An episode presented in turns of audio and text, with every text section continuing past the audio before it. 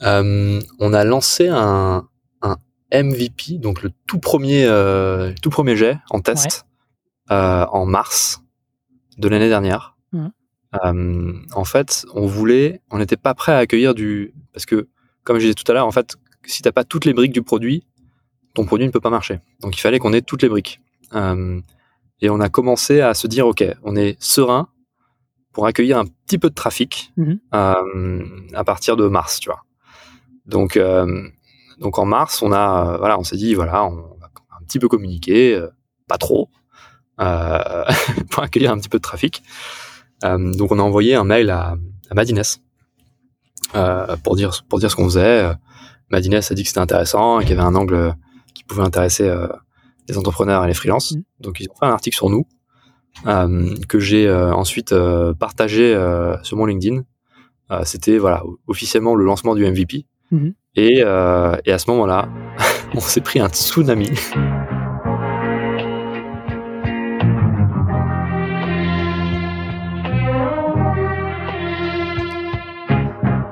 Bienvenue dans SaaS Club, le podcast qui vous partage les recettes gagnantes des SaaS français. Je m'appelle Eric Seclet et je suis copywriter freelance pour SaaS B2B. Le but de ce podcast est simple. Vous apporter sur un plateau les meilleurs conseils et retours d'expérience d'entrepreneurs de l'écosystème SaaS.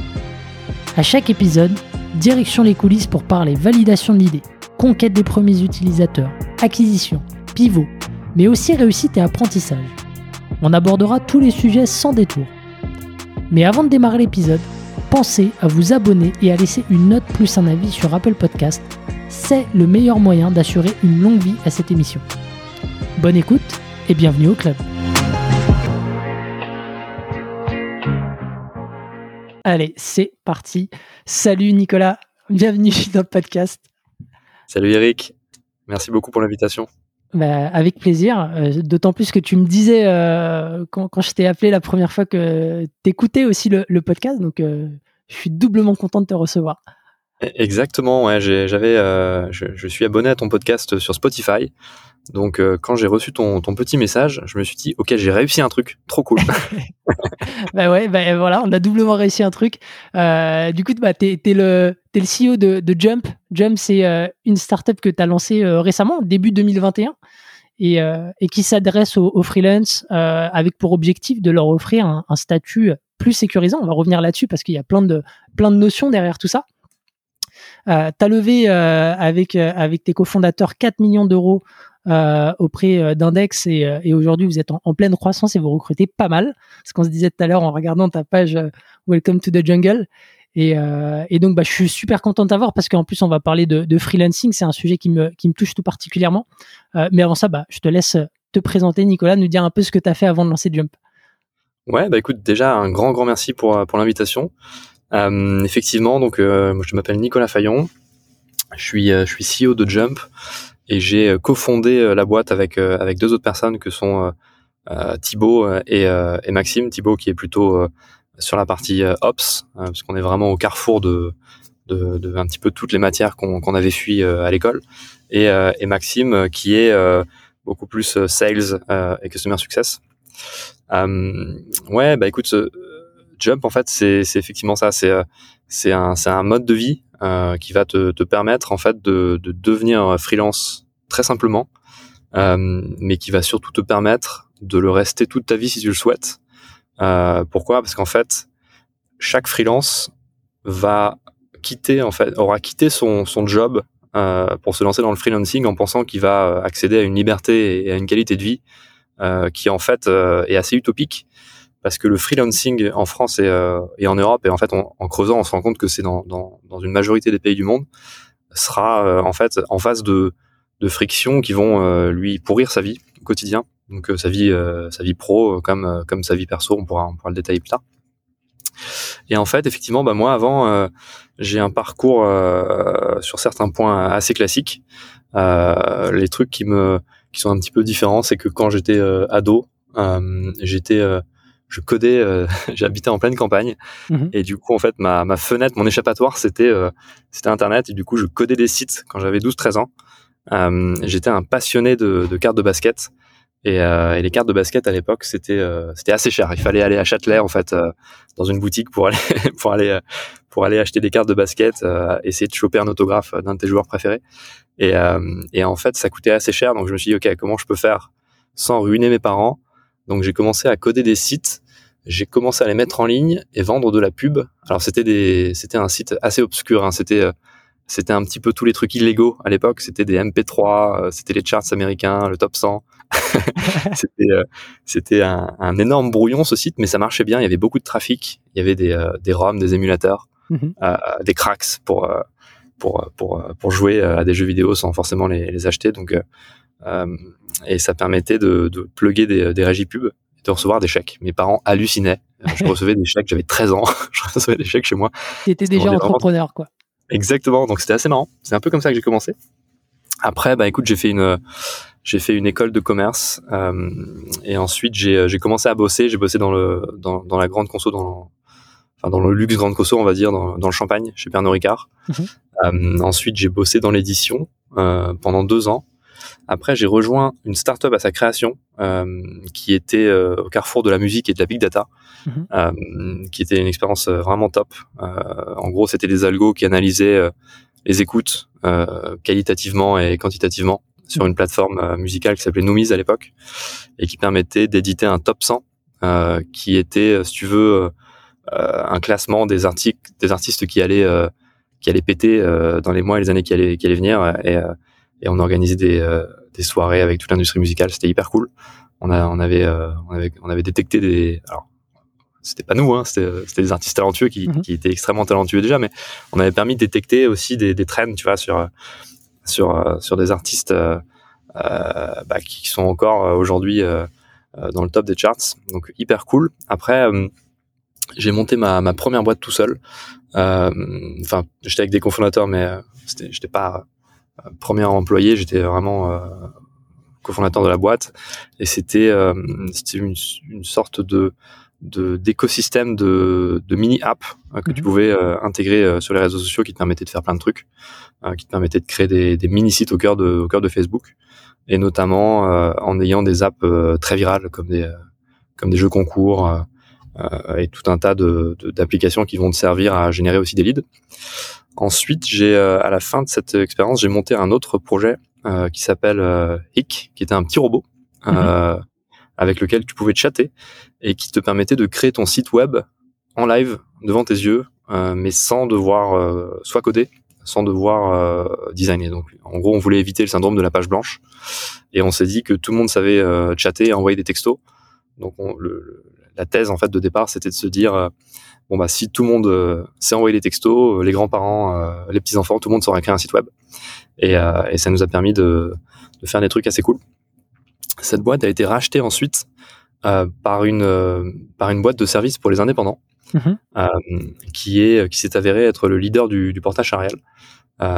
et la thèse c'était que les, indépendants avaient peu de visibilité et il fallait les aider à être visible sur la toile et ça allait en fait euh, les aider euh, intrinsèquement à avoir plus de business. C'est aussi pour ça que, que, ma boîte avait été rachetée à l'époque. Euh, ensuite, je suis resté deux ans dans cette boîte euh, en tant que en tant que CMO mm-hmm. et euh, c'était voilà, c'était pas forcément ma trajectoire d'être de, de, de, me retrouver dans une boîte, mais j'avais besoin de garder aussi ma ma liberté de d'entrepreneur. Donc euh, j'étais en 4 5 e et le 5 5 e j'étais freelance. Donc j'avais euh, j'avais plein de clients euh, ouais. en market, en, en, stratégie digitale. Et c'était un petit peu mon, mon échappatoire. Et, et quand j'avais accepté ce job, j'avais dit voilà, je resterai deux ans dans la boîte. entre temps, j'ai fait deux enfants. J'en ai profité à fond parce que c'est compliqué en fait. Hein. Le, la, la, boîte que je monte aujourd'hui, elle résout aussi des problèmes que j'avais en tant qu'entrepreneur à l'époque euh, de pas pouvoir se projeter, euh, tu vois, euh, dans ta vie de famille, quand tu mm. commences à vouloir avoir des enfants, bon bah tu, tu vas prioriser la sécurité. Ouais. Et, en fait, c'est c'est extrêmement dommage parce que bah les freelances, ils ont aussi le droit d'avoir des projets perso. ils ont aussi le droit de pas forcément devoir renoncer à, à leurs objectifs pour pouvoir, tu vois, continuer à tirer des plans sur la comète. Et, et c'est dommage aussi que moi j'ai dû le faire pour, tu vois, pour me dire, ok, je suis serein, je peux faire des enfants maintenant. Hmm. donc, je suis un petit peu l'illustration de mon, de mon propre business, en fait. Ok, donc c'est comme ça que petit à petit, t'es venu, es venu à, Jump, quoi. Ouais, exactement. En fait, c'est le fruit de, de plein d'expériences. C'est le fruit de, de, de, plein de rencontres aussi hein, qui m'ont fait réaliser que bah, que tu sois entrepreneur ou freelance, c'est un petit peu le même combat. Hein. Euh, et, et, et, en fait, euh, j'ai fait des rencontres intéressantes. Hein. J'ai rencontré Thibaut, euh, j'ai rencontré Max, et, de fil en aiguille, en fait, on, on s'est dit qu'il y avait, il y avait un, un, un, pain euh, majeur en fait à résoudre euh, sur sur sur le marché en, en France et, et, en Europe. Et tu les rencontres comment Thibaut et Max justement? Écoute, c'est c'est trop trop trop chelou, mais on se connaît depuis longtemps en fait. Max, c'était Max, il était le premier employé d'une boîte qui s'appelait Breeze euh, Breeze.io, qui était en gros euh, l'ancêtre euh, de Talents.io, tu vois, mhm. c'était le premier arrivant. ils avaient ils avaient vraiment défoncé la verticale engineering. ils avaient pignon sur rue et ils se sont fait très rapidement racheter par une boîte américaine qui était leader sur son secteur, qui s'appelait Hired. Hmm. et Max, c'était c'était le premier employé et j'étais son premier client là-bas quand j'avais ma boîte Hick, parce que j'avais besoin de bosser avec des, des ingés, tu vois, pour pour coder mon interface. Et Max, j'ai jamais su si on était potes ou si j'étais son client, tu vois? Tu vois un peu le genre? Ouais. Et du coup, je me dis, je me suis dit putain, il est trop fort parce que je passe des bons moments avec lui et je signe toujours à la fin du déj. Tu vois, je signe toujours son contrat. Ouais, bon, j'ai oublié de t'en parler, mais tiens, j'ai ramené le contrat. Et, il était trop fort. Et je me suis toujours dit, ce gars, je ne peux pas l'expliquer, mais je sais qu'un jour on va rebosser ensemble. Hmm. C'était il y a longtemps, tu vois? Et, euh, et Thibaut, en fait, Thibaut, euh, apparemment, il m'avait envoyé un mail pour bosser chez IC euh, en tant que stagiaire à l'époque. Mail que je n'ai que je n'ai jamais reçu, mais il me croit toujours pas. Donc apparemment, je n'aurais jamais répondu. Donc il a pris sa revanche. Quelques années plus tard, il a racheté ma boîte au sein de, de, de, la boîte de, de services pour les indépendants. Énorme. Et, euh, il m'a capturé. Donc euh, Thibaut, euh, on est devenu, on est devenu très potes. on a bossé ensemble sur plein de problématiques. Euh, qui sont euh, reliés de près ou loin à, ce qu'on fait aujourd'hui. Et, euh, et Thibaut, il, est, il est parti avant moi de cette boîte et il a commencé à, à mûrir le projet. Et quand moi je me suis, quand je, quand je, quand je suis parti de cette boîte, en fait, au bout de deux ans jour pour jour, euh, quelques semaines après, il m'a dit ouais, écoute, voilà, regarde, je suis en train de bosser sur un truc, ça pourrait t'intéresser. Mm. Et tu sais ce que c'est en fait quand voilà, quand quand quand t'as le goût du de, de, la création de boîtes, en fait, tu peux pas résister longtemps en fait. Même si tu as besoin de sérénité, il y a un moment où tu as envie de as envie de remplir surtout quand tu as un petit peu euh, resolidifié euh, tu vois tes, tes fondations euh, et, euh, et c'est ce que j'ai fait du coup franchement j'ai hésité j'ai hésité deux trois semaines et après j'ai dit allez go on y va on y va à fond quoi. Alors justement avant de revenir sur sur cet instant précis la, la genèse et comment tu as pris ta décision est-ce que est-ce qu'on peut dire expliquer un petit peu aux auditeurs Jump aujourd'hui à quoi ça sert au final? Parce que tu vois, on parlait de, sécurité, d'avoir des bases solides. Euh, qu'est-ce que euh, qu'est-ce que les freelances ne peuvent pas faire aujourd'hui comme comme des personnes qui sont en CDI euh, voilà. Dire un peu ce que tu résous et comment ça marche derrière. Ouais tout à fait. Bah écoute déjà la, thèse de départ c'est que initialement en fait tu as des as des mouvements massifs de fonds qui sont reliés à des générations. Alors il se trouve que depuis le Covid, c'est vraiment intergénérationnel. Euh, initialement, c'était plutôt euh, génération Z, génération Y, qui avait envie de d'une façon différente de travailler, mais sans pour autant faire les sacrifices nécessaires euh, que qui, qui, sont demandés aujourd'hui par le freelancing. Donc, déjà, il y avait un mismatch entre euh, cette tendance de fond. De plus en plus de gens ont envie de de, de devenir un petit peu owner, tu vois, de, de leur vie, de pouvoir décider, avoir le choix. Alors la plupart du temps, ils vont encore plus bosser, tu vois, euh, que que s'ils étaient employés dans une boîte. Mais en tout cas, ils ont le choix. Ils ont le choix, ils ont la liberté de bosser où ils veulent, ils ont la liberté de bosser quand ils veulent. Ils comprennent euh, pourquoi ils font ce qu'ils font, euh, plutôt que de recevoir des ordres, tu vois, dans une hiérarchie verticale euh, décidée par un N plus 3. Euh, tu vois, déjà, il y a une tendance de fond qui fait que les gens ont massivement envie de devenir freelance. En France, c'est 43% des, des employés qui veulent euh, devenir freelance dans le futur. Aux US, c'est c'est déjà plus de 50% de, la workforce qui est, qui est freelance, et c'est 81% des gens qui veulent le devenir. Pourquoi? Parce qu'en fait, il y a un inversement du système de valeur.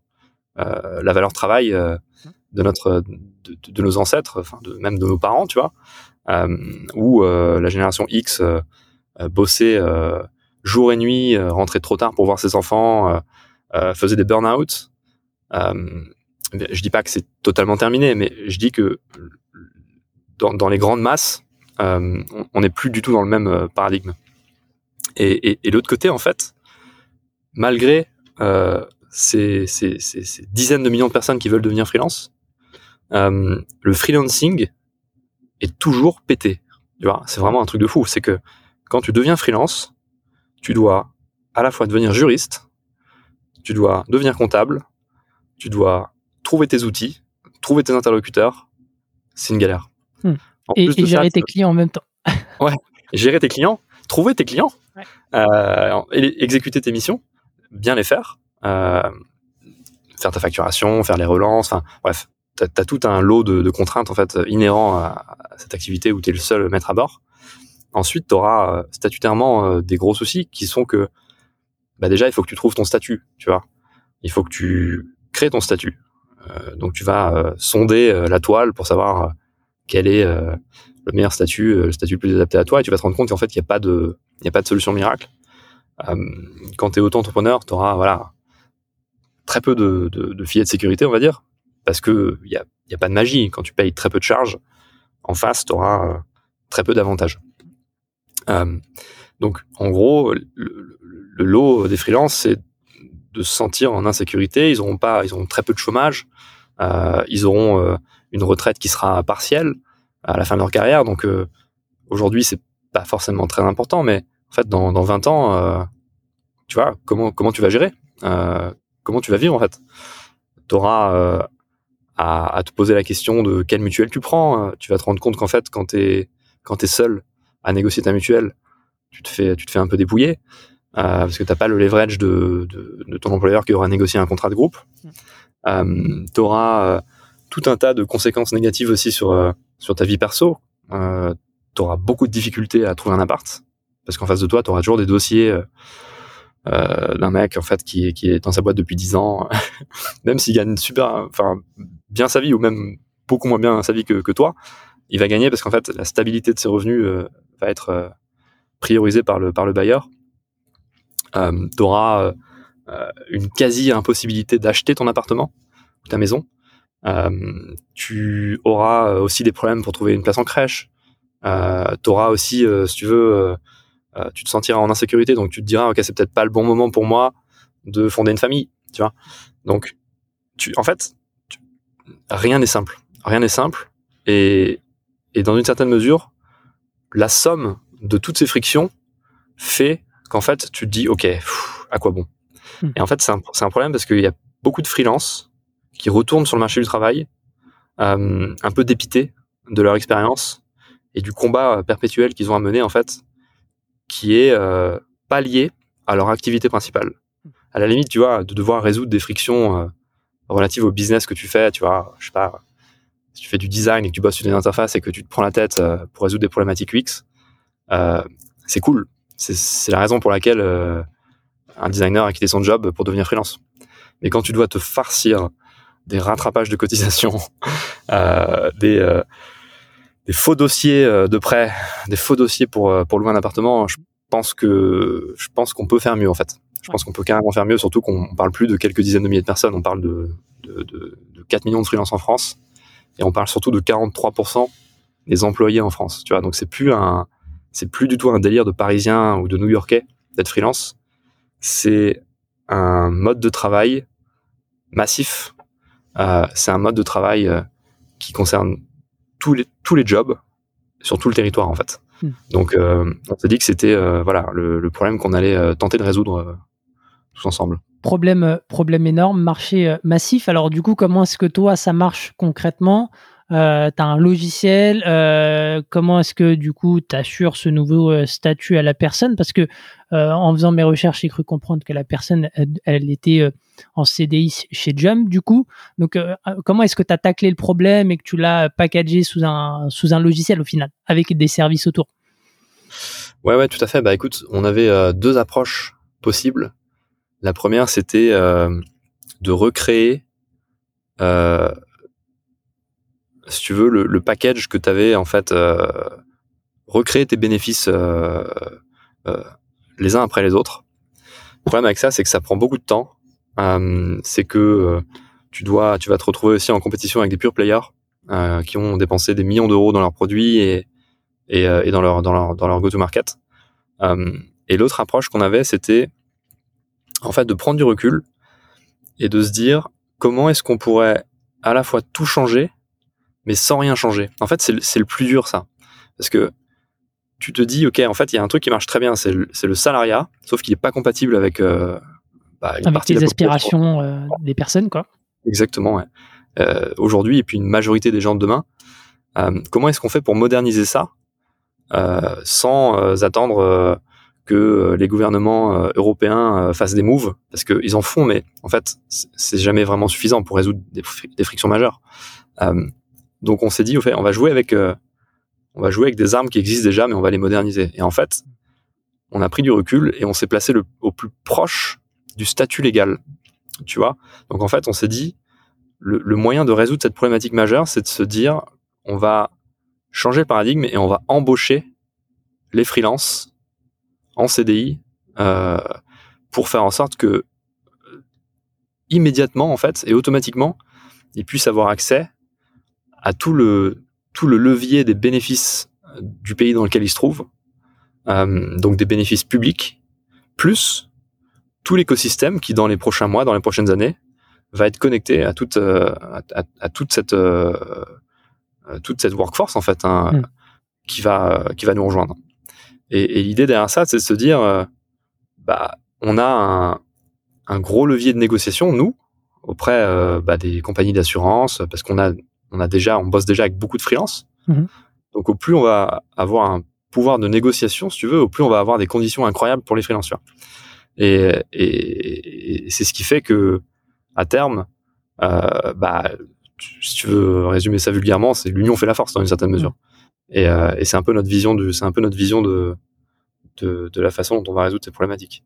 Euh, du, coup, la, personne aujourd'hui, euh, elle va sur le, site de Jump et, euh, et c'est quoi la next step pour qu'elle soit en, CDI chez toi et qu'elle elle bénéficie de, des avantages? C'est un, un abonnement, donc est-ce que tu peux nous expliquer un petit peu comment ça se passe? Ouais, tout à fait. Ouais, ouais complètement. Bah écoute, aujourd'hui, tu viens sur tu viens sur Jump, tu cliques sur le bouton demander une démo. Ensuite, tu réserves ton, ton créneau. Euh, tu vas parler une quinzaine de minutes à une personne de l'équipe. ça, pour nous, c'est important parce que déjà d'une, ça nous permet d'expliquer qu'il n'y aura pas de tremblement de terre dans ta vie, tu vois, hmm. parce que c'est un vrai changement de vie. Hein, c'est, tu vois, c'est pas un sas comme les autres, c'est, c'est un mode de vie en fait. Tu changes littéralement, tu déposes les armes, quoi. Et les gens ont tout le temps des questions, tout le temps des questions spécifiques. Hmm. Donc, on s'est dit, euh, tu vois, euh, ok, euh, c'est très bien la scalabilité, mais il y a un moment en fait où il faut que on rassure les gens, qu'on leur dise que, que, tout va bien se passer, qu'on réponde à leurs questions spécifiques, euh, qu'on puisse faire des simulations aussi de, de revenus. Euh, et ça, en gros, ça se fait en 15-20 minutes avec un, une personne de l'équipe. Hmm. Euh, une fois qu'on avance, ensuite on envoie le, un lien d'accès à la plateforme pour se sunboarder soi-même donc mettre ses KYC, tu vois, toutes les pièces qui vont nous permettre de pouvoir bah, l'embaucher en CDI, mhm. intégrer son premier client, tu vois, définir les modalités de son de son contrat, de sa facturation. Donc tu as vraiment un, un moteur en fait hein, qui te permet de, de, définir comment tu veux facturer, quand tu veux être payé, euh, très simplement. Et ensuite, euh, une fois que tu as tout ça, tu l'envoies en signature, encore automatiquement, mhm. à ton client ton client euh, signe son, son, contrat et toi tu signes ton contrat et nous on le signe aussi. Et ensuite on est en capacité de, de t'embaucher tout de suite. Donc en gros, euh, on est euh, en capacité de t'embaucher en CDI en genre 3 minutes si tu es réactif. Tout ça, c'est en 3 minutes entre l'onboarding, enfin à partir du moment où la personne elle a reçu son lien, elle s'onboard, elle upload ses documents qui sont sous à, sa disposition, en l'espace de 3 à 5 minutes, elle a son CDI. Ouais, en fait, les seuls, le seul temps que ça prend, c'est toi, euh, ta capacité à regrouper tes, tes, dossiers, mm. quoi. tes dossiers, euh, tes fichiers, euh, tes infos, etc. Et ouais, ça prend 5-10 minutes si jamais t'as pas de, si jamais t'as tout, t'as tout regroupé sur ton ordinateur. Donc tu reçois ton CDI dans ta boîte mail, t'es embauché chez nous en full-time employé. Et t'as euh, t'as la mutuelle déjà ou il y a d'autres démarches à faire derrière? Enfin, c'est quoi ouais. ouais.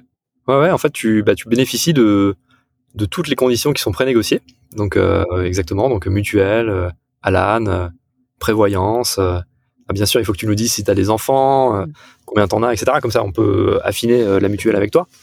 Euh, tu as ta prévoyance, tu as toutes les assurances dont tu vas avoir besoin pour opérer, donc tu es couvert immédiatement. Donc, en gros, tu es en capacité de, de, de bosser pour ton client en, euh, 10 minutes quoi. Hmm. Et en 10 minutes, tu auras le fruit euh, de tout ce qui a été pré-négocié par le groupe du coup Jump euh, et qui va te permettre d'avoir ta RC Pro, euh, tu vois, ta mutuelle, ta prévoyance, d'être couvert à titre perso, mais aussi à, titre à titre pro. Ouais. Et, ensuite, de demander un prêt et tout ça. Ouais, alors après, les, les prêts, en général, on recommande, tu vois, de rester 4-5 mois hmm. pour avoir des fiches de paye, tu vois, déjà un petit peu d'ancienneté.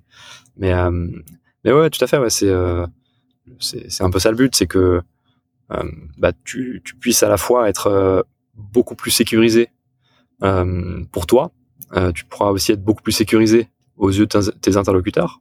Donc, bah, tu auras, tu vois, pour un banquier, en fait, c'est rassurant de savoir que tu auras du chômage, que tu auras de la visibilité sur tes missions, parce que tu auras des contrats qui vont, qui vont durer un peu plus longtemps, de savoir que tu as un contrat en CDI, de savoir que tu as des fiches de paye.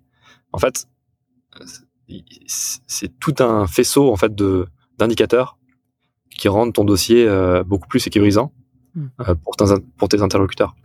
Donc euh, donc c'est c'est ouais c'est assez intéressant. Puis dès que tu as signé ton ton contrat de travail, tu as accès à la plateforme au, au SaaS du coup où bah tu peux shooter des factures, les encaisser, tu peux gérer tes frais pro. C'est une des particularités de, de notre modèle, c'est que contrairement à l'auto-entreprise en fait où tu dépenses euh, euh, tes frais euh, sur ton compte perso en fait parce que tu es, un consommateur. charge, ouais. Exactement, ouais, exactement. Et là en fait dans notre cas, tu peux intégrer tes dépenses pro sur Jump et tu vas te les rembourser net de charge. Donc ton MacBook Pro en fait, tu pourras te le rembourser à 100% et tu n'auras pas payé de charge dessus. Hmm. Donc c'est hyper intéressant en fait financièrement. Et ensuite, en fait, la particularité, c'est que une fois que tu as encaissé de l'argent et que tu commences à avoir euh, un peu de un peu de visibilité sur tes finances, bah, tu peux te verser des salaires. Hmm. Et à la fin du mois, euh, imaginons que tu es facturé 10 000 euros, euh, bah, tu auras la capacité d'utiliser euh, une partie, la totalité, ou rien du tout, d'ailleurs, hein, si tu ne souhaites pas te verser de salaire tout de suite, hmm. pour, selon ta stratégie, à faire en sorte, bah, tu vois, si tu as beaucoup de visibilité sur ton sur ton planning de mission, euh, tu pourras tout consommer, il y aura pas de souci. Si tu penses que euh, il y aura des trous parce que tu as une forte saisonnalité, par exemple comme des agents immobiliers, euh, tu devras équilibrer en fait tes salaires avec un nombre de missions un peu moins élevé. En général, ils font 6-7 transactions par an. donc faut voilà, ça, ça permet aussi de, de lisser tes salaires. Et puis bah si tu as pas beaucoup de missions euh, et que tu as envie de et que tu fais des très gros contrats, euh, si tu as une mission par exemple euh, par an mm. avec un énorme contrat, bah, ça te permet de, de lisser aussi tes encaissements, de shooter des factures selon les modalités que tu as vues avec ton avec ton client. Donc tu as, as, tout tout ça en fait qui, concorde aussi avec ta stratégie perso. Et c'est ce qu'on dit à nos freelances, c'est que nous on donne les bons outils pour que toi tu puisses t'organiser correctement et sans friction. Et ensuite c'est vraiment à toi de, gérer comment tu vas euh, tu vas euh, facturer, encaisser te verser ton salaire selon tes objectifs. Trop cool, super clair, euh, super clair sur sur sur le pitch. Euh, bah revenons un petit peu sur sur la genèse. Euh, Est-ce que tu vois tout à l'heure tu, tu parlais de toi qui étais encore dans, dans, ton ancienne boîte et je ne sais plus si c'était Thibaut ou Max qui montait déjà le projet et qui t'a dit de de d'y jeter un œil. Donc ouais, est-ce que tu peux revenir là-dessus, de savoir Comment, comment est-ce que ça s'est mis en place? Ouais, tout à fait. Bah écoute, euh, Thibaut, en fait, c'est marrant parce que c'était aussi euh, mon locataire. C'était mon pote. Mm. Mais c'était aussi mon locataire. Je lui avais loué un de mes appartements. Donc en fait, en fait, on avait des liens, euh, on va dire, perso. et je pense que c'est extrêmement important aussi dans, dans une équipe de, de ne pas être que, tu vois, des, des compléments professionnels, tu vois.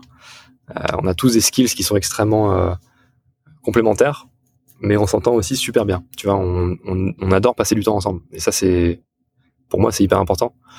Et, euh, et je pense que une des raisons pour laquelle euh, j'ai rejoint euh, Jump, c'est que j'avais été euh, solo founder dans mes précédentes expériences et j'avais trouvé ça assez difficile. Mm. parce qu'en fait, t'as jamais personne, si tu veux, qui va pouvoir prendre le relais. T'as toujours des ups and downs, tu vois, et, qui sont soit liés à ta vie pro, soit à ta vie perso. Et, et, et, et, je me suis toujours dit, moi, si je, si je remonte une boîte, euh, je vais le faire avec, avec, une ou deux personnes en plus, mmh. euh, qui seront, euh, tu vois, un petit peu mes partners in crime, et, euh, et qui vont permettre de, voilà, de, bah, moi, je prendrai le relais quand ils seront un peu, un peu down, eux, ils prendront le relais quand, quand je serai un peu down. Et en fait, de fil en aiguille, on va tous un peu se chauffer mutuellement, tu vois. Et, euh, et ça marche, ça marche trop bien. Donc déjà, ça, c'était un prérequis pour moi d'avoir une équipe de, de co-founders. Ensuite, euh, il y a un des critères aussi, tu vois, qui était hyper important pour moi, c'est de se dire, je vais, je vais pas refaire de sacrifices perso dans la prochaine boîte que je monte. on a souvent tendance à stretcher un peu notre vie perso, tu vois, quand on est entrepreneur, se dire oui, bah écoute, voilà, on est au RSA, mais c'est pas grave, on verra plus tard. il faut ce qu'il faut. Euh, je vais manger des, je vais manger des pâtes. En fait, je l'ai déjà fait, tu vois, et j'avais pas envie de le refaire. Hmm. Pourquoi? Parce que je pense que c'est pas forcément euh, bénéfique pour ton projet. Enfin, c'est pas une leçon que je donne aux gens, tu vois, mais en tout cas, moi, je, je pensais que ça ne serait pas bénéfique dans le futur pour mon projet, parce qu'en fait, ça me permettrait de composer avec euh, le fait que, euh, que ça marche pas aussi vite que prévu, ou que, tu vois, on n'est on n'est pas euh, pris des décisions radicales qui nous permettent d'aller plus vite, etc. Tu vois, donc on, on s'est dit avec Thibaut, ok, si, si je rejoins l'aventure, on y va à fond. Euh, on, on, court très très vite. Et si on se plante, il faut qu'on se plante le plus vite possible. tu vois, c'est un peu la, c'est un peu la, c'est un peu la, la, la, la vision qu'on a de notre boîte. Max est hyper aligné avec ça. Et en fait, c'est marrant parce que à plein d'étapes, on se rend compte qu'on est encore exactement comme on l'était il, y a, il y a quelques mois mm-hmm. euh, dans le choix de notre investisseur. Tu vois, euh, on a décidé de, de, bosser avec Index. Index, c'est un, c'est un, un, un, très gros fond, tu vois. Et, euh, et certains fonds français nous disaient faites gaffe, si un DAX vient euh, et qu'ils réinvestissent pas au prochain tour, euh, vous êtes mort. Hmm. Ça va donner un mauvais signal. Exactement, exactement. Et on a dit parfait, c'est ce qu'il nous faut. on s'est dit voilà, il faut exactement qu'on aille dans cette euh, direction-là. Euh, ça nous met en risque et c'est ce qu'on veut hmm. et ça nous ça nous forcera en fait à réaliser qu'il faut aller encore plus vite. Et c'est ce qu'on fait en fait. C'est c'est ouais, on s'est dit tout de suite, euh, si, on a des indicateurs que que c'est mou ou que ça marche pas, on arrête euh, immédiatement quoi. Bon, et, ça marche bien. Et, alors justement, quand il te dit de, regarder le, projet, euh, déjà on, est, on était, enfin c'était c'était à quel moment et, et c'était, il était avancé à quel point et c'était quoi un peu, est-ce que c'était déjà affiché qu'il voulait que tu tu, tu, tu le rejoignes? Enfin, qu'est-ce qui s'est passé? Ouais, ouais, bah écoute, en fait, c'était euh, un mois et demi après que j'ai quitté ma boîte. Moi, j'étais freelance, tu vois, j'étais euh, trop bien, j'avais plein de clients. Euh, j'avais quitté la boîte avec, bah, avec, pas mal de clients et en fait, j'avais eu pas mal de clients qui m'avaient recommandé d'autres clients. Donc en fait, j'étais vraiment full, full, tu vois. Hmm. et c'était c'était trop cool parce que bah du coup, tu bosses sur plein de problématiques en parallèle. bon, ça, ça n'empêche pas que d'un point de vue perso, tu t'es quand même, même si tu factures beaucoup et que tu as beaucoup de clients, tu as toujours les mêmes problèmes en fait. C'est ça qui est un petit peu euh, étonnant. Mais et du coup, bah Thibaut m'a, envoyé un petit message, euh, tu vois, pour me proposer euh, d'aller boire un petit verre et et ouais, on a commencé à me parler de ce, de ce qu'il faisait et c'était abouti dans l'idée. C'était pas encore abouti dans le dans le, le concret. Mmh. et c'est cool parce qu'en fait, ça te permet à la fois de continuer à brainstormer sur l'idée euh, et, et, tout ce qui doit être changé, euh, ce sera changé et ça n'aura pas d'impact parce qu'il n'y a pas encore eu énormément de delivery, tu vois. Hmm. Donc, euh, donc c'était tôt, très tôt, euh, mais c'était c'était suffisamment tard pour me dire ok, en fait, je me vois là-dedans, il y a déjà une idée, je vois exactement où il veut aller, c'est très concret, mais il y a encore tout à faire. Et parce que tu as toujours ce t'as toujours ce, ce dilemme de d'arriver un peu trop tard, tu vois, pour pour influer dans la boîte, euh, versus euh, un peu trop tôt il y a énormément de risques. C'était euh, très très tôt, mais c'était déjà bien mûri, donc je me suis go quoi. Et, et il m'a proposé d'être CEO parce que bah je l'avais déjà fait et et parce que lui il a enfin la façon dont on s'est organisé elle est extrêmement on est extrêmement compatibles tu vois, tous les trois ensemble. Il y a une dynamique qui, qui marche super bien et qui s'est vraiment mise en place naturellement.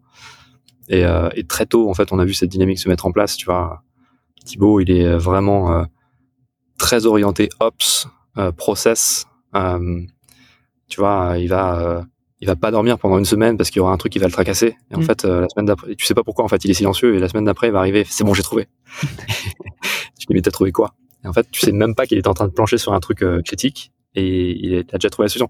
Donc tu vois, c'est ce genre de gars en fait où il va être omnubilé par par la, gestion des process, par par euh, le fait que la mécanique soit bien huilée, euh, que ça nous permette d'arriver euh, là où on veut aller.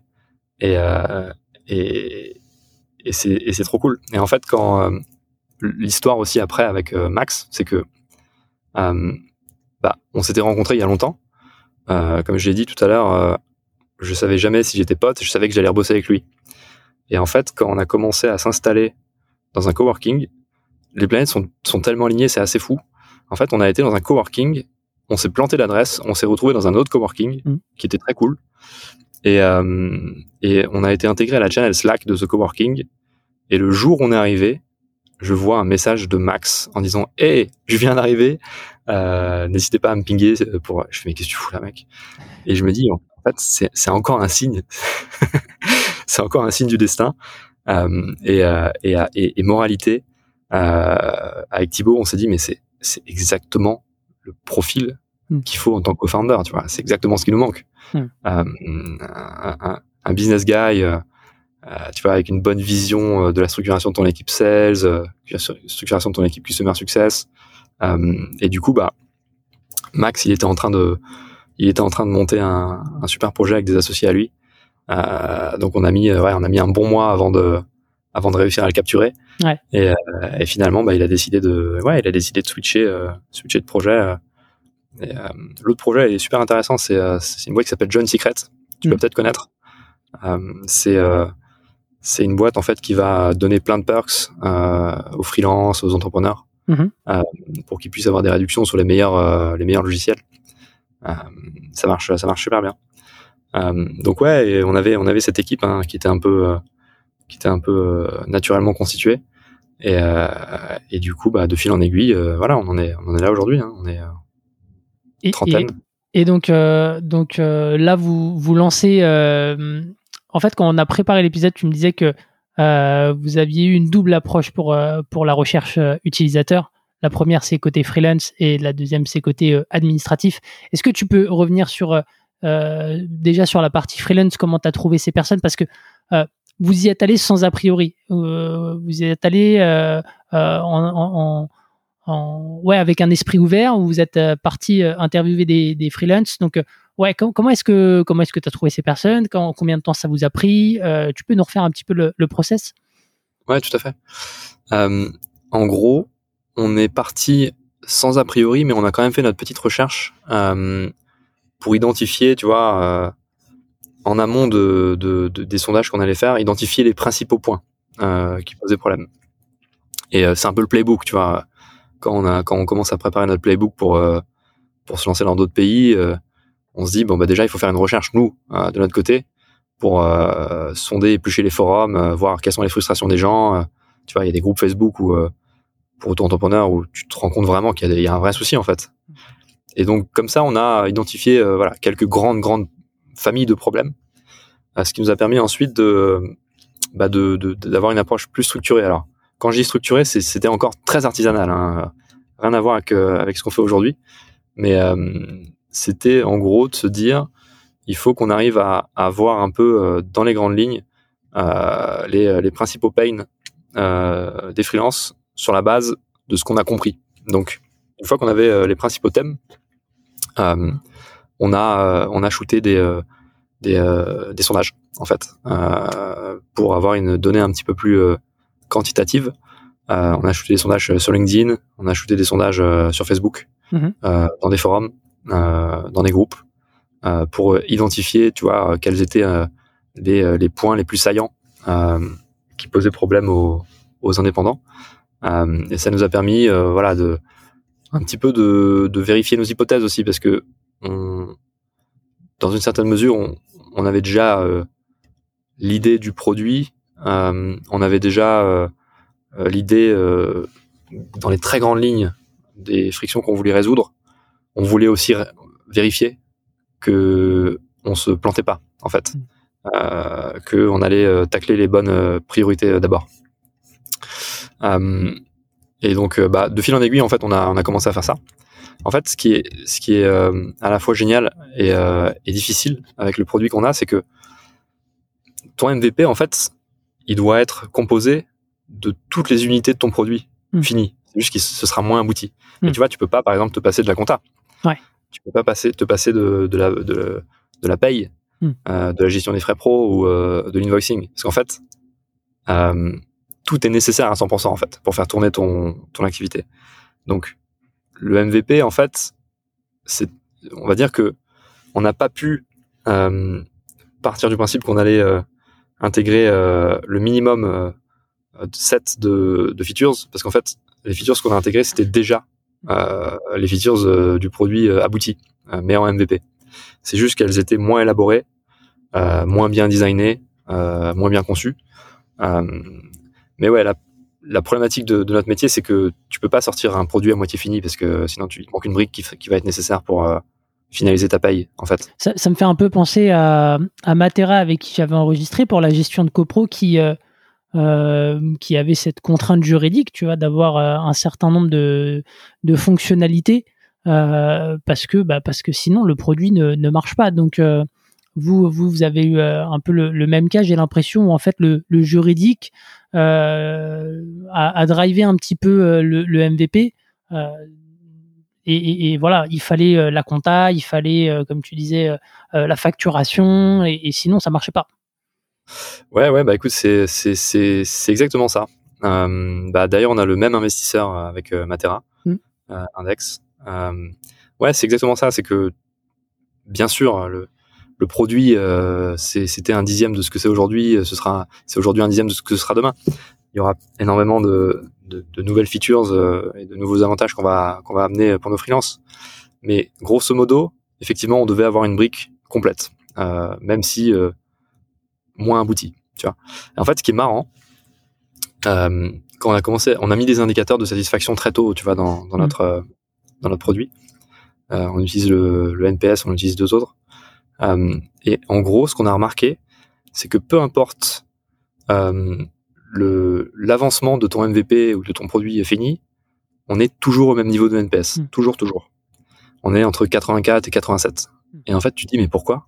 Alors que tu vois, au début il y avait des bugs. tu vois, tu dis, pourquoi est-ce qu'ils mettent une super bonne note?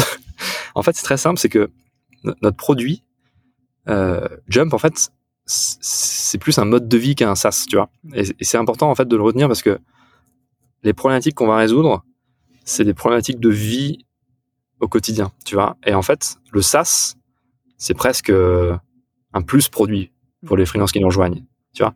Et pour nous, bien sûr, c'est hyper important parce que c'est ce qui va nous permettre d'onboarder euh, plus de gens, euh, hmm. de, de, maximiser l'expérience, de faire en sorte qu'on arrive à capter leurs besoins. Et, et, ouais, ils viennent pas pour, ils, ils, achètent pas un logiciel pour changer leur vie le logiciel est, juste un outil qui permet justement d'arriver à ce, résultat final. Exactement. Hmm. Et en fait, c'est assez rassurant parce que tu te dis, bon, voilà, en fait, tu te dis, bon, bah, voilà, on va faire le meilleur produit, bien sûr, mais euh, l'équipe produit, tu vois, elle bosse sur, euh, sur plein d'autres trucs que le SaaS. Hmm. Euh, la performance financière, les avantages qu'on peut leur qu'on peut les peut leur négocier, produits assurantiels, euh, produits de mutuelle, etc. Notre, vrai produit, c'est ça en fait. C'est l'entièreté de tous les avantages que tu vas avoir euh, quand tu vas basculer chez Jump. Et, euh, ça, on l'a compris assez tard. Tu vois, on l'a compris assez tard. On a compris en fait quand le, NPS ne baissait pas. Et, euh, on s'est dit, mais c'est quoi, quoi le truc en fait, tu vois Et, euh, et c'est un NPS qui est vachement haut en plus, donc euh, donc en fait, euh, ouais, quand tu quand tu regardes ça froidement, tu te dis bah hmm. les gens sont contents parce que tu les aides à à reprendre leur projet perso en fait euh, et à pas devoir euh, revenir sur le marché du travail, ce qu'ils ont, ce qu'ils font à contre cœur en général. Ouais, ouais complet. Euh, et pour euh, non, mais en fait, je, je, je, suis partagé entre poursuivre là-dessus et revenir un petit peu sur le, côté user research, sur ta user research. Donc, euh, tu tu euh, interroges des, des freelances, tu balances des, des, sondages sur sur les groupes. Euh, au, au, final, ça, ça, ça, dure combien de temps Et à partir, et, est-ce que parallèlement à ça, vous avez commencé les démarches aussi côté bah, côté URSAF, tu m'en avais parlé. voilà. L'idée, c'est un petit peu de comprendre. Euh, combien de temps ça avait duré? Je me rappelle plus trop. Je pense qu'on avait fait ça pendant 2-3 semaines. Ouais. Euh, on avait fait des interviews vraiment extensives euh, de gens euh, pour comprendre, au-delà de, de, la data qu'on arrivait à collecter, pour vraiment comprendre quelles étaient les problématiques, tu vois. Et on s'est dit, waouh, putain, dans quoi on met les pieds? Enfin, il y a vraiment des situations extrêmement complexes en fait. Mm. Et euh, donc déjà, on, s'est dit, ok, il va falloir qu'on se retrousse les manches parce qu'il va y avoir du pain sur la planche, mm. tu vois. Et euh, parce que on parle de, de, de, de, grandes tendances, mais en fait, il y a un milliard de cas euh, particuliers, euh, tu vois. Et, et notre équipe d'Inside Sales le voit tous les jours, c'est que il y a des gens qui ont des situations financières extrêmement stables parce qu'ils sont freelance et ils ont plein de clients mais ils se retrouvent dans une situation de précarité sociale assez complexe en fait. Et, euh, et c'est vraiment pas normal pour le coup. Donc, on a réalisé ça très tôt. Euh, on a réalisé, on a réalisé qu'il y aurait du pain sur la planche. Donc, ouais, je pense que ça a duré deux trois semaines où on a fait vraiment que ça. Mm-hmm. Euh, ensuite, on a, on s'est dit, ok, donc notre modèle, il va tenir que si on fait preuve d'une transparence absolue et si on se plante pas, parce qu'on a un modèle, un business model qui est euh, basé sur un, un abonnement mensuel euh, un très bas prix en fait, hein, qui est comme un abonnement téléphonique quoi. On s'est dit il faut que le prix ne soit pas un frein euh, et que les gens se disent ok, j'ai envie de devenir freelance et, et, venir chez Jump ne me posera jamais de problème financièrement, tu vois? Mm. Donc on s'est dit il faut qu'on arrive à avoir un prix suffisamment bas pour qu'ils se disent c'est un petit peu plus cher que mon abonnement téléphonique, mais au final avec tous les avantages et euh, que j'ai et, et, tous les outils que je peux euh, ne plus euh, utiliser, les outils comptables, l'expert comptable parfois, les outils qui te permettent de créer tes statuts, tu vois, les déclarations, etc. dans tous les sens. En fait, tu fais des économies au final. Mm. donc, on s'est dit en gros, voilà, ça ne peut tenir que si on est irréprochable, grosso modo. Donc, pour être irréprochable, il faut que ton modèle soit performant, qu'il soit pas bourré de d'erreurs, parce qu'en fait, les erreurs que tu vas faire, tu vas devoir les payer toi-même, mmh. euh, parce qu'elles sont pas refacturées à nos freelances, parce qu'on s'est planté, donc euh, c'est à nous de gérer euh, et de nettoyer. Euh, et, et, pour ça, en fait, il faut qu'on s'interface le plus tôt possible avec l'administration, pour plein de raisons. Déjà pour euh, montrer pas de blanche, parler de ce qu'on fait, et aussi pour vérifier que notre compréhension de, des règles URSAF, par exemple, soit précise et que ça, ça aide grosso modo dans le même sens euh, que mm. euh, parce que les frais pro, euh, on les gère de façon encore plus stricte que l'URSSAF, tu vois. c'est pour te dire, il y a plein de gens qui font un peu, tu vois, n'importe quoi avec les frais pro. Ben, le jour où les gens se font redresser, ça fait très très mal. Il y a des boîtes qui ferment à cause de ça mm. en ce moment-là. Donc on s'est dit voilà, il faut qu'on soit hyper propre, hyper clean, très précis, euh, qu'on donne un maximum d'infos aux freelance et qu'on donne un maximum de visibilité aux institutions. Euh, du coup, ouais, tu as, contacté l'URSSAF. Je crois que tu m'avais dit qu'ils étaient assez surpris euh, quand, on avait échangé la première fois. Ouais, ouais, exactement. Bah écoute, on, s'est dit qu'il fallait qu'on soit le plus précis possible et parfaitement aligné avec les règles. Donc on a contacté l'URSSAF et on était la première boîte avec notre statut, elle est contactée en 30 ans, donc euh, ça a été une belle surprise pour eux. Et, euh, et c'est cool parce que du coup, ça nous a permis de valider nos, nos hypothèses et d'être sûr qu'en fait, on était dans les clous. Mais tu vois, on a, on avait aussi la nécessité de s'entourer des profils qui avaient déjà fait ce qu'on veut faire. Donc, euh, on bosse aujourd'hui avec deux, deux personnes qui étaient là au tout début de PayFit sur la payroll. C'est un peu leur métier, donc c'était c'était top de de commencer à bosser avec eux, mais on a bossé aussi avec des cabinets d'avocats sur certaines problématiques très concrètes qui parce que tu peux pas internaliser toutes tes ressources non plus. Mm. c'est peut-être trop tôt, tu vois, d'avoir des, des, juristes. C'était trop tôt à l'époque. Aujourd'hui, on, on, en a embauché, mais faut, faut toujours voilà essayer d'aller chercher le savoir là où il est. parfois, effectivement, ça coûte un, petit peu d'argent. Hmm. Et, et, euh, et l'URSAF, le premier contact avec eux, il se passe comment? Vous avez échangé euh, à, combien de reprises? Euh, Voilà, dans un premier temps. Et puis parce que je sais que derrière, vous avez aussi rédigé un modèle commun, donc je serais très curieux de savoir comment est-ce que tu, tu, fais ça avec l'URSAF. Ouais, ouais, ouais. Bah écoute, en fait, c'est Thibaut qui a géré cette partie. je crois qu'il a eu plusieurs échanges avec eux. Et, et à la fin, ça a débouché sur une note euh, sur notre modèle. Donc en gros, euh, ils ont analysé, ça, ça, a pris pas mal de temps. Euh, ils ont analysé vraiment dans le détail notre modèle pour finalement nous livrer une note extrêmement précise qui était un peu notre ligne directrice. Hmm. Donc donc c'est cool parce que ça ça a validé aussi bah, les règles qu'on avait intégrées, qui étaient assez strictes et précises dans la gestion, par exemple des frais pro. et et ça nous a permis aussi d'aller bah tu vois d'enlever aussi un poids euh, psychologique, hmm. euh, une sorte de coup près potentiel euh, des institutions. Si tu sais que tu es parfaitement aligné, en fait, tu, peux déjà délivrer plus vite parce que tu as déjà une partie du problème qui est que tu peux mettre de côté hmm. jusqu'au prochain moment où peut-être que tu auras atteint des paliers d'employés supérieurs, d'autres problématiques qui vont s'amener, qui vont être amenées sur le tapis, quoi. Ok. Et ok, donc vous avez fait vos, vos, devoirs auprès des, des freelances vos devoirs auprès euh, des, de l'administration. Euh, derrière, il y a, y, a le, y a le lancement combien de temps après? Euh, On a lancé un, MVP, donc le tout premier, tout premier jet en test en mars de l'année dernière. Mmh. en fait, on voulait, on n'était pas prêt à accueillir du, parce que comme je disais tout à l'heure, en fait, si t'as pas toutes les briques du produit, ton produit ne peut pas marcher. Donc il fallait qu'on ait toutes les briques. Euh, et on a commencé à se dire, OK, on est serein pour accueillir un petit peu de trafic mhm. euh, à partir de mars, tu vois. Donc, euh, donc en mars, on a, voilà, on s'est dit, voilà, on va un petit peu communiquer, pas trop, pour accueillir un petit peu de trafic. donc on a envoyé un mail à, à Madines pour dire pour dire ce qu'on faisait. Madines a dit que c'était intéressant et qu'il y avait un angle qui pouvait intéresser euh, les entrepreneurs et les freelances. Mm. Donc ils ont fait un article sur nous euh, que j'ai euh, ensuite partagé sur mon LinkedIn.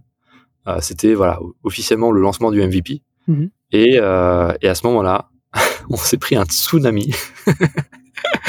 on s'est pris un énorme tsunami dans la gueule et on s'est dit ok, ok, ok. Donc il y a plein de partenaires qui nous contactent, plein de fonds d'investissement, plein de freelance. Je fais ok, en fait, il y a, peut-être un problème qu'on est en train de résoudre, tu vois. Et, euh, et pendant un mois, avec Thibaut et Max, donc on était à Station F. Euh, pendant un mois, on était tous les trois à Station F, mais on ne se voyait jamais. Hmm. On était toujours en hôtel, dans, dans les seuls euh, phone box dispo, euh, à droite à gauche. Euh, on, on, se voyait le soir avant de partir avec la langue sur le sol tellement on était crevé. Mais ouais, ça a été, ça a été extrêmement, ça a pris extrêmement rapidement. Euh, et, euh, et ça nous a permis aussi, tu vois, de, de pas trop traîner parce qu'on voulait aller vite euh, dans l'exécution. Ça nous a permis de ne pas traîner aussi sur la partie financement. Mmh. Euh, parce que bon, voilà, quand tu es, quand es entrepreneur, t'as pas forcément 100 000 balles à mettre dans ton projet. Euh, C'était pas notre cas en tout cas. Et on s'est dit, voilà, on est ambitieux, on veut faire un truc bien, euh, on, veut, on veut monter une belle boîte. Euh, il va falloir qu'on trouve rapidement des financements. Mmh. Bon bah, cool parce que l'écosystème français et européen est en pleine effervescence. Euh, il y a énormément d'argent euh, d'acteurs euh, anglais, américains qui viennent investir en France. Enfin, je parle à beaucoup de VC, ils me disent la France est un pays. Je sais pas ce qui se passe en ce moment, mais c'est un pays magique. Hmm. Il y a énormément d'entrepreneurs talentueux qui ont des qui ont des idées ambitieuses maintenant, qui veulent voilà conquérir l'Europe, conquérir le monde. Et il y a, y a, un truc qui se passe quoi. Et franchement, c'est vrai, on le sent tous les jours. Il y a des projets qui pop, euh, il y a des talents de ouf euh, qui avant euh, allaient dans des grosses grosses entreprises, qui allaient chez BCG, chez McKinsey, qui maintenant veulent monter leur boîte.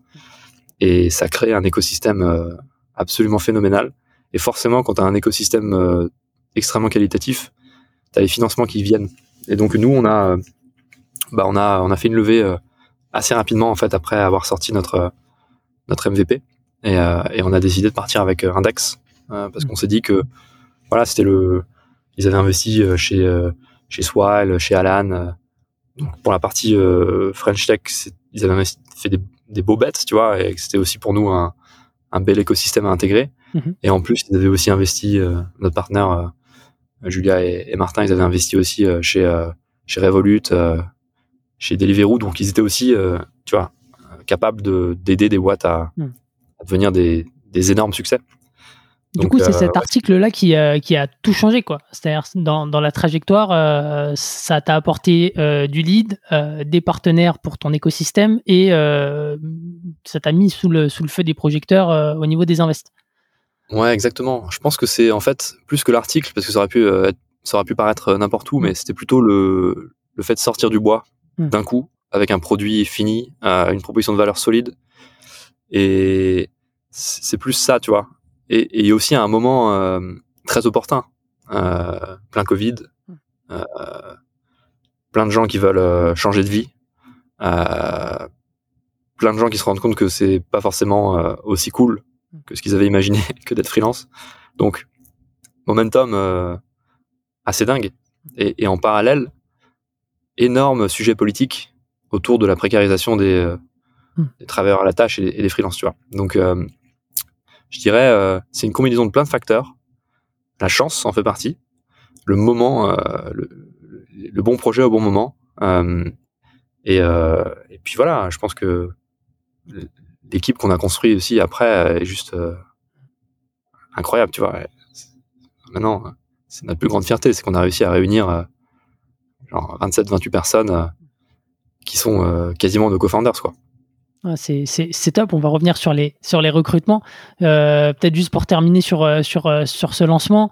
tu disais vous êtes sorti du bois au dernier moment. donc c'était volontaire. Et, et, ensuite, vous avez fait cette, cet article. C'est quoi un peu tes conseils pour, pour donner envie à un média de, de parler de toi? C'était quoi un peu la, la démarche et qu'est-ce que tu recommandes? Pour donner envie à un média de parler de moi, alors je suis pas le meilleur exemple. Il y a des boîtes qui le font super bien, genre Swile, ils sont trop forts. Euh, nous, notre parti pris, c'est de se dire que si tu barbes tout le monde avec euh, ta boîte, ta levée de fonds euh, et ton produit, en fait, ça va intéresser personne. Il y a plein de super boîtes, il y a plein de levées de fonds plus impressionnantes tous les jours, il y a plein de produits de ouf. Donc, c'est pas trop ça, en fait, sur lequel tu auras beaucoup de, de leverage c'est plutôt euh, de t'inscrire dans des conversations, euh, tu vois, de, de, t'inscrire dans des grandes tendances et d'apporter une valeur euh, qui va intéresser aussi ton audience. Hmm. Donc, bah, ça peut être, tu vois, de, de, de, faire des sondages auprès de ta communauté pour identifier les, les, principaux points de friction qui pourraient être résolus je sais pas, ça pourrait être euh, pendant, la prochaine présidentielle, ce genre de choses. Hmm. Donc, inscrire, tu vois, euh, ta démarche au sein de d'un phénomène euh, plus gros et sur lequel tu peux apporter une valeur supplémentaire avec des data, hmm. avec des usages, plutôt que juste de parler de ton produit et de ta levée de fonds. Je dis pas qu'on le fait pas, hein, mais mais ça ça a plus beaucoup d'impact aujourd'hui, sauf si tu lèves 300 millions ou 450 millions. Du coup, donc, tu as eu ce, financement de, 4 millions d'euros euh, avec euh, Index euh, et aussi quelques business angels autour. Comment est-ce que derrière, avec ces, moyens assez conséquents, tu as structuré ton, ton acquisition? Sachant que tu t'adresses à un marché qui est quand même mass market, avec potentiellement des freelances, tu vois, en marketing, mais aussi des, chauffeurs de, de, VTC. Donc, tu vois, il y a, un marché qui est assez énorme à, adapter. Et tu as aussi des gens qui ne se sont pas encore lancés dans le, freelancing.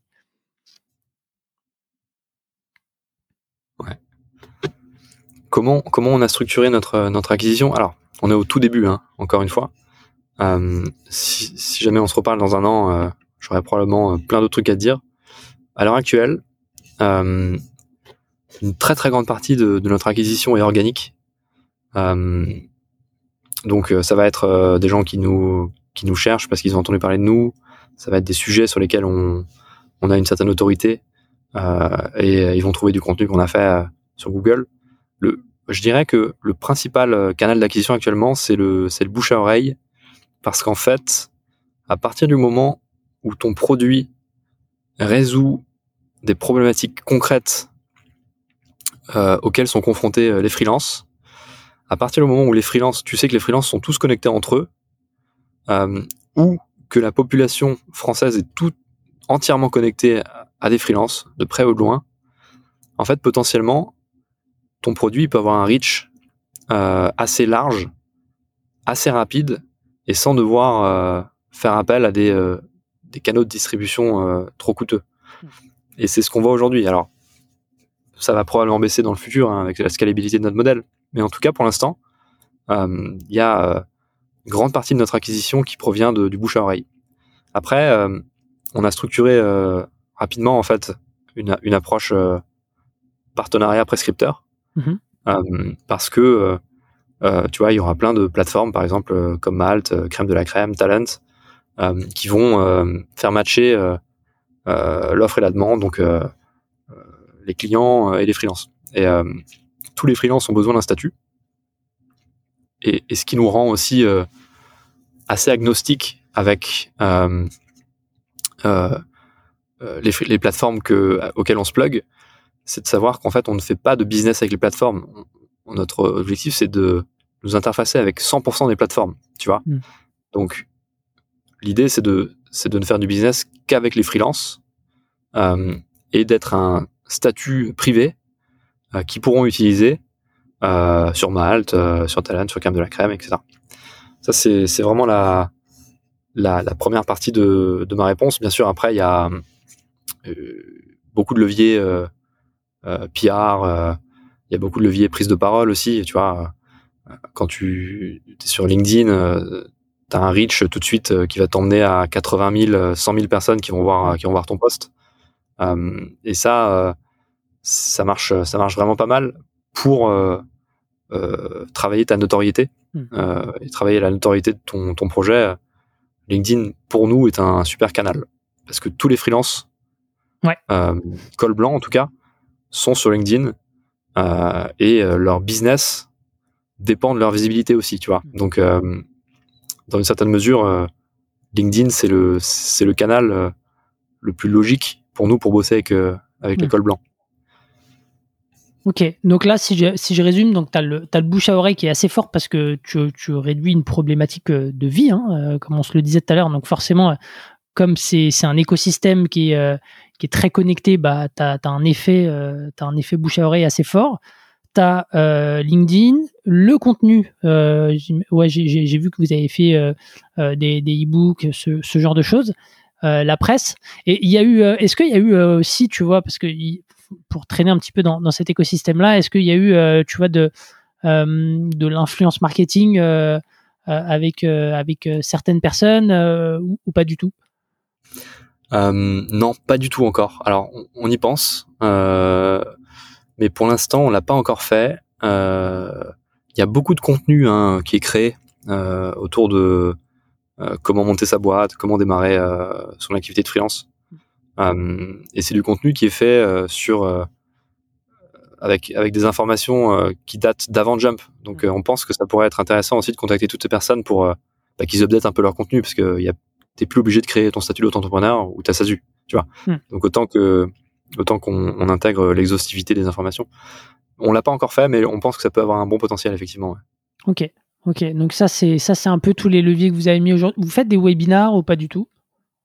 Ouais, écoute, on fait euh, on fait euh, quelques webinars. Ouais. Euh, ça marche bien.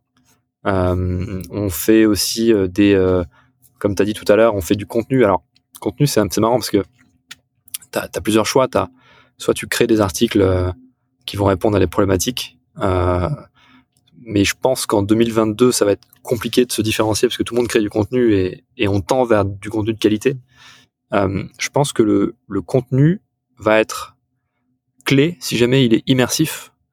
Euh, et c'est pour ça qu'on crée des, web apps euh, pour, euh, pour aider les freelances sur certains sujets. Tu vois, par exemple, la dernière web app qu'on a créée, qui est totalement gratuite, c'est un, générateur de devis. C'est tout con, mais en fait, si tu veux envoyer des devis, aujourd'hui, tu es obligé de souscrire à des services que tu vas devoir payer. Ou souscrire à des services qui auront cette feature comme une des features, mais tu devras quand même prendre un abonnement au reste du service. Et, euh, et ça fait partie de notre stratégie de contenu, c'est de proposer des, des expériences immersives qui vont résoudre une partie de ta problématique, Hmm. qui n'est pas celle qu'on résout avec Jump, mais qui vont te permettre de, de découvrir aussi ce qu'on fait.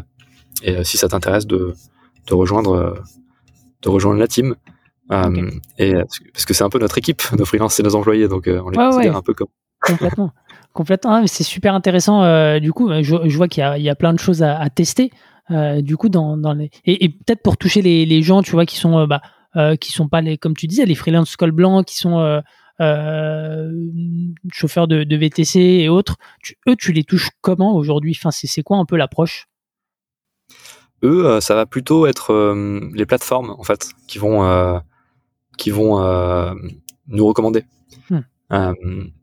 Pour les plateformes, c'est génial euh, parce que tu vois, on en parlait tout à l'heure, mais ça permet euh, aux gens de rester plus longtemps parce que même les freelance col bleu euh, euh, qui sont aujourd'hui dans la précarité sociale euh, vont en sortir. Hmm. Donc pour eux, c'est génial aussi parce que ça leur permet de garder plus longtemps les freelances. Donc euh, le, le go-to-market avec euh, l'école bleue, c'est plutôt euh, de s'interfacer avec 100% des, des plateformes euh, et de proposer euh, Jump comme une alternative à l'auto-entreprise. Hmm. Euh, la SASU, on n'en parle même pas parce que c'est c'est un statut qui est extrêmement minoritaire avec l'école bleue.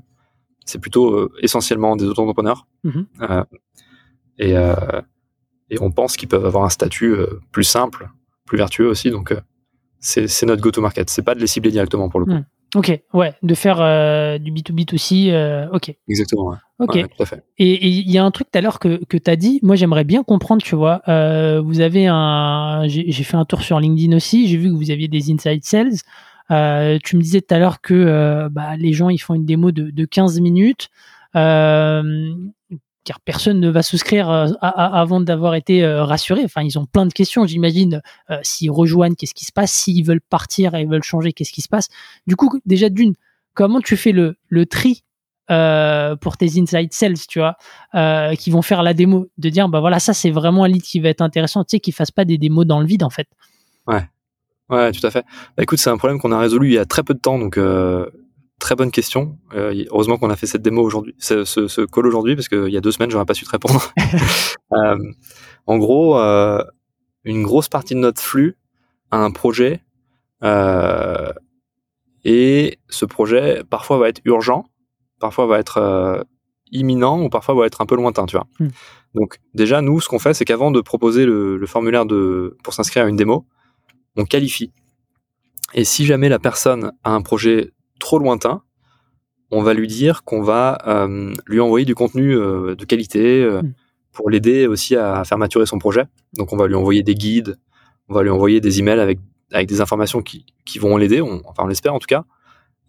Et si jamais le profil qui veut nous rejoindre est qualifié, donc ça veut dire en gros avec un projet qui est dans pas trop longtemps, plus il est en capacité de bosser euh, légalement dans une boîte euh, française. Mhm. Donc, tu vois, il y a ça aussi à prendre en compte.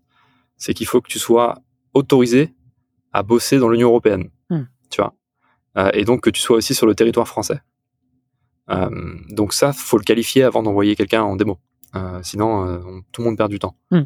Donc, donc on le fait. Et puis une fois que le, voilà, le, le- la personne a répondu à quelques questions et qu'on est en, capa- en capacité de se dire cette personne, on pourrait sereinement euh, l'embaucher en CDI dans, dans quelques jours, Mhm. et ben dans ce cas, on, on lui, on lui euh, propose euh, de s'inscrire à, à une session de démo booking où on lui fait un petit peu le, on lui explique comment fonctionne le produit. Euh, Excuse-moi. Pas de souci. Et euh, ouais, non mais il y a pas de souci. Du coup, la personne book sa démo. Euh, T'as dit que c'était 15 minutes, donc j'imagine que de votre côté c'est hyper processé. Euh, en tout cas, que vous avez essayé de, de, ouais, de normaliser un peu ça. Euh, Qu'est-ce que euh, post post démo, comment comment un, follow-up, tu vois, parce que t'as eu, euh, comme t'as dit, un tsunami. Comment est-ce que t'assures un, un follow-up en, en masse là-dessus? Ouais, bah écoute, c'est alors c'est 15, 10, ça dépend des profils en fait, mais t'as des gens qui nous disent bon bah c'est bon, j'avais qu'une question, on y va. Et puis t'as des gens qui vont avoir des situations un peu plus spécifiques où ça on assistera peut-être 20 minutes, 25 minutes. Mhm. mais en tout cas, ce qui est important, c'est que ce process, peut-être que au, gré euh, de notre notoriété de demain, tu vois, où euh, tout le monde connaîtra Jump et ce sera un no-brainer, tu vois, pour les freelances. Peut-être que ce sera le cas demain et du coup, on aura moins besoin euh, de faire ce call. En tout hmm. cas, pour l'instant, c'est notre modèle et on en est, on en est hyper content parce que ça nous permet aussi de, de prendre le pouls des problématiques, tu vois, d'avoir un lien direct humain euh, qui fait que euh, bah, ça rassure les gens et c'est pas parce que euh, une personne a, parlé à un inside sales qu'ensuite elle sera livrée à elle-même. Une mm. fois que la personne vient chez nous, elle a son chargé de compte, qui est un customer success. Et son rôle, customer success, c'est de faire en sorte que toi, tu défonces tout en tant que freelance, tu vois. Donc, on va t'aider en fait au quotidien. Et, euh, et c'est aussi pour ça qu'on a un super NPS, c'est que on passe, euh, on met de l'énergie, tu vois, à faire en sorte de t'aider. Et en fait, toutes les tous les process et tous les automatismes ont été euh, complètement euh, mis à plat. Mhm. Ce qui fait que maintenant, notre équipe de Customer Success peut se, peut se, se, focus sur, euh, sur les aspects qui sont le plus importants pour toi. Et la plupart du temps, c'est relié à ta vie perso. Mhm. Donc demain, un client nous contacte parce qu'il a eu un accident, on va lui, dire exactement quelles sont les démarches à faire. projet, d'enfant, on lui expliquera exactement comment ça va fonctionner. Pareil pour un, pareil pour un prêt immobilier. Donc, euh, en fait, le freelance, il sait qu'il a un, account manager euh, dédié. Euh, j'imagine que qu'une personne au customer gère plusieurs freelance. Je serais curieux de savoir un peu c'est quoi les ratios. Donc ouais, il sait qu'il a un accès et, il vous sollicite et vous derrière, vous, vous mettez tout en œuvre pour, pour lui apporter des, des réponses à ses, à ses questions. Ouais, exactement. Exactement. c'est exactement ça en fait. Et, et en fait, ça nous permet aussi de, de, de, de, de l'idée aussi nos, nos, nos grands chantiers parce que il y a plein de trucs auxquels on n'avait pas pensé initialement. Mm. Euh, et il y a aussi énormément de trucs, énormément de sujets qui pop qu'on peut automatiser, tu vois, et qui n'ont aucune valeur ajoutée en fait dans la gestion de, ton compte. Donc, euh, tu vois, euh, formalité administrative. Euh, si demain un freelance veut partir en rupture conventionnelle, il y a, y de la paperasse. bon bah, tout ça, ça, ça s'automatise en fait. Et, et, je pense que le, notre salut va venir de, de la qualité de notre outil de production, tu vois. Donc tout notre espace euh, admin en fait mmh. euh, va nous permettre de, de, bosser avec de plus en plus de freelance sans perdre de vue la qualité des échanges, mais en gardant en tête aussi que bah, il faudra que certains sujets qu'on traite puissent scaler. Et, on parlait de, ressources humaines tout à l'heure, mais il y a une, une de nos équipes là, on a des impact teams, euh, et du coup dedans il y a des ingénieurs, euh, back-end, front-end, euh, SRE, etc. Mais il y a aussi un product manager et un product designer. et dans certaines teams des, des researchers. Et, en fait, une de nos équipes là, elle bosse sur l'outil de production hmm.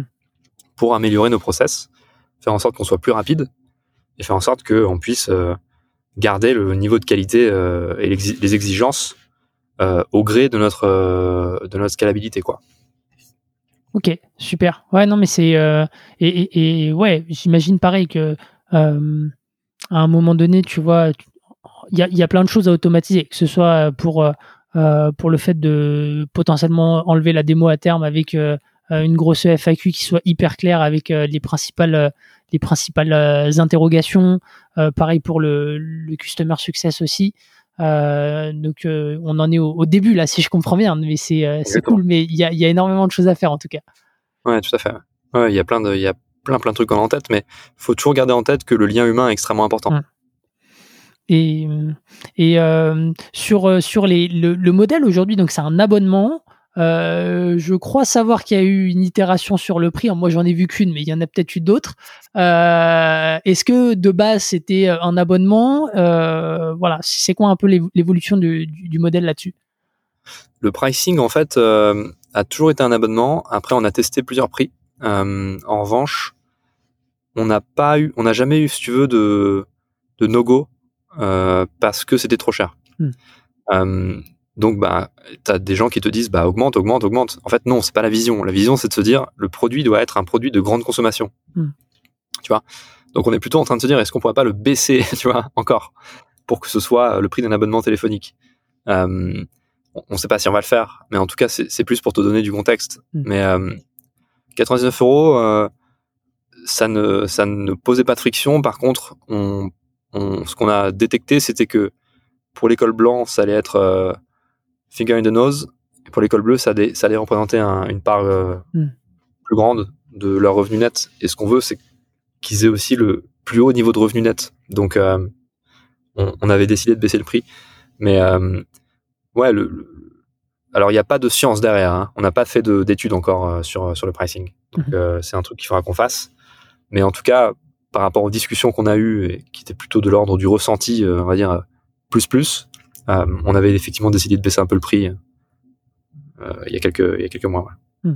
Après, j'imagine que ça va aussi évoluer par la suite en avec, tu vois, quand vous aurez un petit peu plus de recul sur potentiellement bah, du churn, parce que L'inconvénient des, modèles à, prix fixe comme ça aussi, c'est que derrière, tu fais pas d'upsell. Donc, euh, comme tu as dit, si tu veux que toute ton équation euh, se tienne derrière, il y aura des, il y aura des réflexions euh, à, à, mesure que tu auras de la visibilité sur, sur, tes, sur tes métriques. Ouais, ouais, tout à fait. Alors, tu peux proposer vraiment 1000 services. Hein. donc, il y, a, y, a, y a plein de trucs à faire pour monétiser dans, dans le futur. Mais notre, euh, notre thèse, c'est de se dire, vu que tu réduis toutes les frictions, ils vont rester plus longtemps. Et en fait, c'est vrai. Il y a un taux de churn qui est très bas chez nous. Euh, alors, pour plusieurs raisons.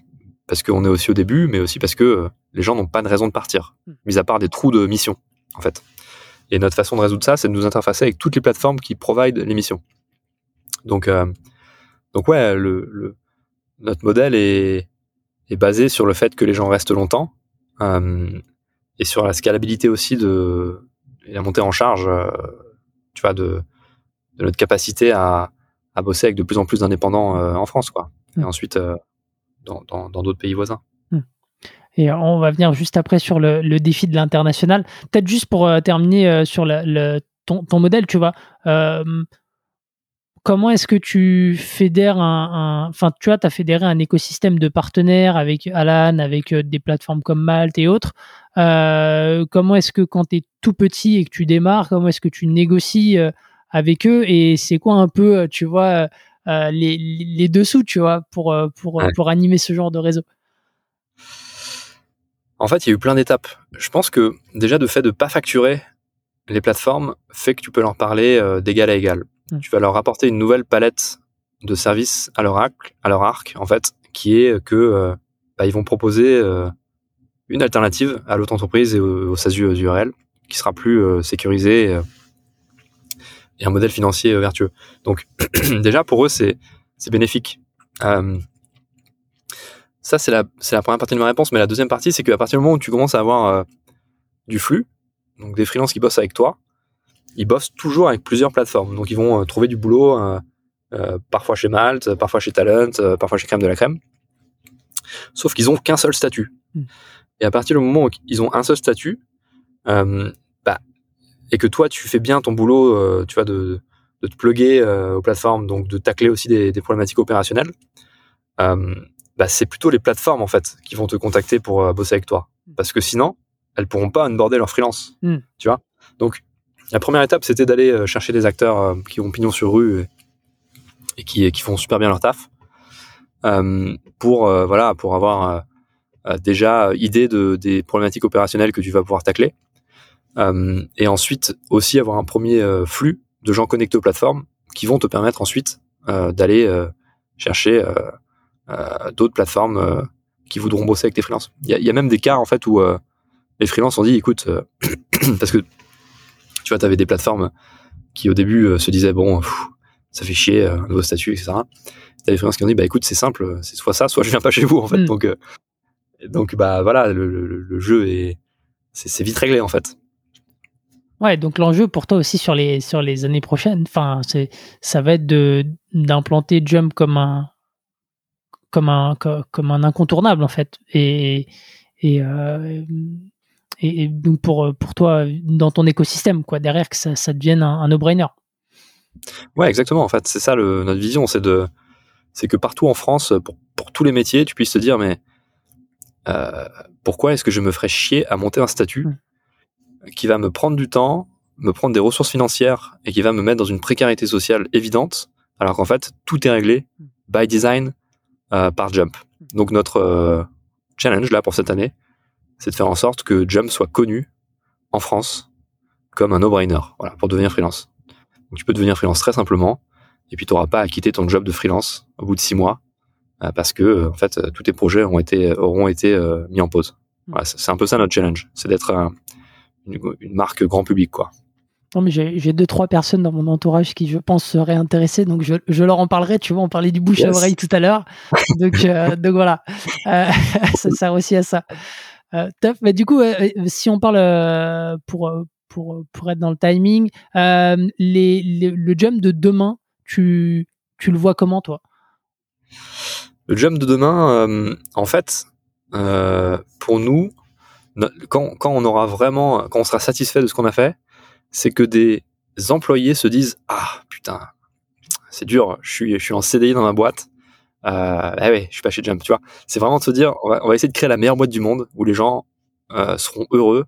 On sera tous du même côté donc euh, cette vision un peu marxiste euh, du capital et du travail elle sera complètement remise à plat par par le fait qu'on soit on se batte en fait avec avec les mêmes armes et du même côté et et dans une certaine mesure tu vois, ça, ça peut aussi, euh, à partir du moment où en fait tu es aligné avec ta vision principale qui est d'améliorer la vie des freelances, c'est un peu notre rail, tu mm. vois. Donc toutes les décisions qu'on prend, elles sont reliées à ça.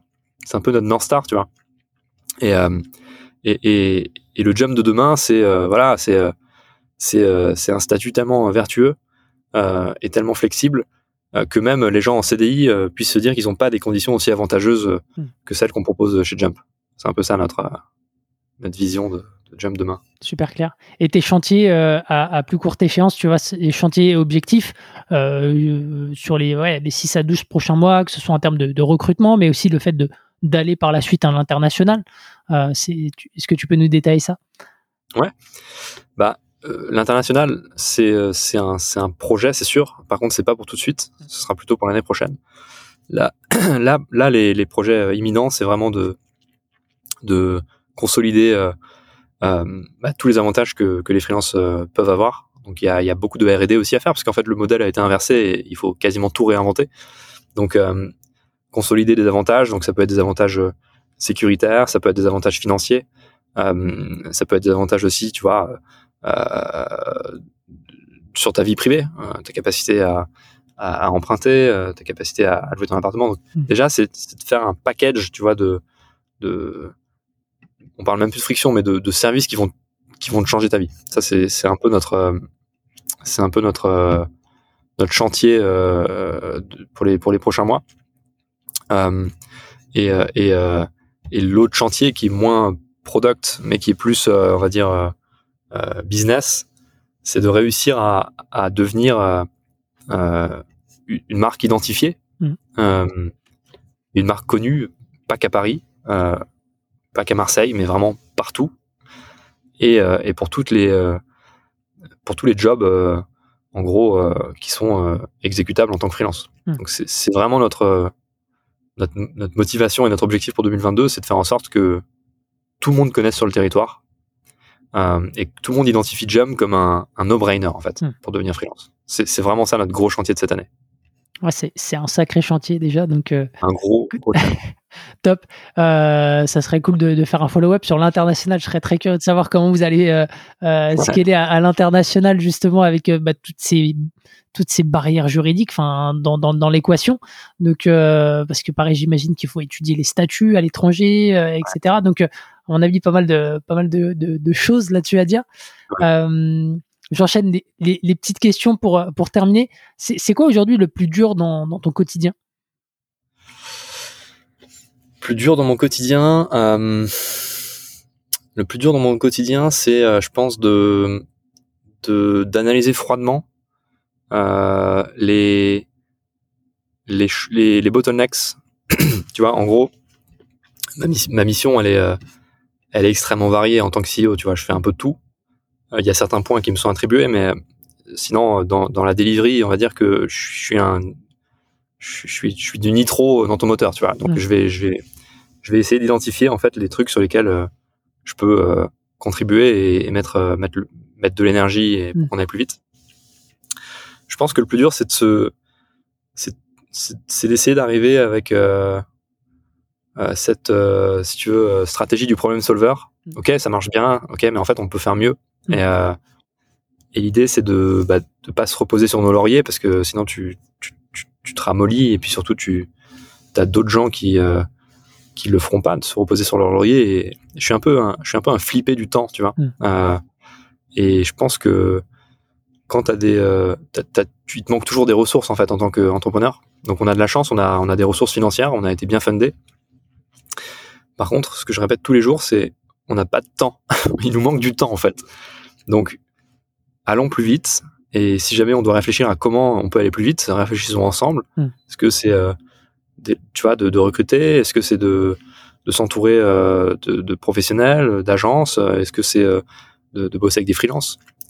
C'est plutôt ça en fait mon, mon quotidien, c'est de d'essayer d'aller plus vite toujours mmh. euh, et de sortir un peu de de notre process qui est déjà écrit pour imaginer un process qui serait encore encore plus euh, plus efficace et plus rapide quoi. Mmh.